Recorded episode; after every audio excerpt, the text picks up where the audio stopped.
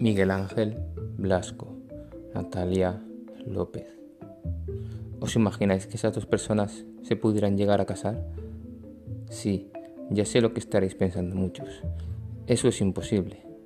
Pero por un momento, pensad en una realidad alternativa.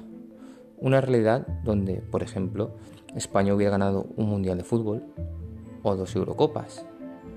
O donde el rey don Juan Carlos hubiera abdicado en su hijo, príncipe Felipe. ¿Qué otras señales nos daría el destino?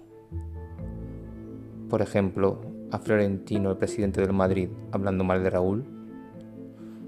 Pablo Iglesias dejando la política. O quién sabe, una pandemia mundial que impidiera tal boda. Adentraros en este desconocido mundo con nosotros. Os esperamos.